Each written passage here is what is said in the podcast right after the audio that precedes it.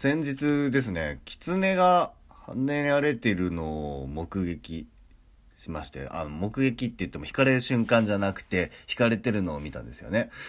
えー、私の住んでる場所っていうのは、うん、結構狐だとか、トナ、あ、トナカイじゃない、鹿ですね。鹿が見ることが結構簡単にできるようなところで、結構住宅街で人はいるんですけども、夜になるとね、全く人がいなくなって、そういう時には近くの公園とかでね、鹿が出たり、狐が出たりって結構当たり前に見るような場所でね、私も見る機会多かったんですけども、引かれてんの初めて見ましたね。えー、もうパトカーが来てて、もう回収作業が行われてるところで何かパトカーいるなと思って見てたら狐が引かれてるっていうのを見てね、ちょっと悲しい気持ちになったんですけども、その次の日ですね、車で、車を運転していて用事があって、それで信号を止まったんですよ、あの、普通にね。そしたら、歩道の方からね、トコトコトコってね、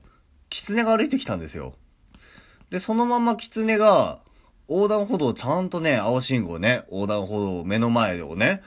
車の目の前を横断歩道を渡って歩いていく狐がいて、